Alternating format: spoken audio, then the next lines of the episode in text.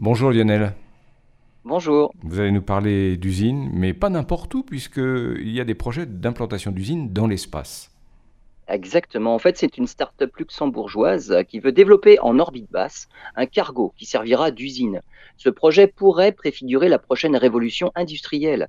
C'est Thales Aliena Space euh, qui doit réaliser le cargo. L'intérêt est de pouvoir réaliser des produits en microgravité, là où sur Terre, l'attraction gravitationnelle rend l'opération compliquée, voire impossible. Les domaines concernés vont de la pharmacie, la médecine ou la physique des matériaux. Cette usine orbitale pourra également servir pour des expériences liées aux sciences de la vie. Le cargo se présentera sous la forme d'un petit véhicule spatial pressurisé autonome et sans astronaute à bord. Il pourra transporter une charge utile de 1 tonne et rester en orbite pendant trois mois. Il est prévu qu'il s'arrime à un autre module, un module de service doté, lui, de panneaux solaires euh, qui restera en orbite en permanence. Le cargo est prévu pour être envoyé en orbite une vingtaine de fois. Il n'aura pas de lanceur attitré, hein, mais conçu dès le départ pour s'adapter à plusieurs lanceurs, Ariane 6, Vega par exemple.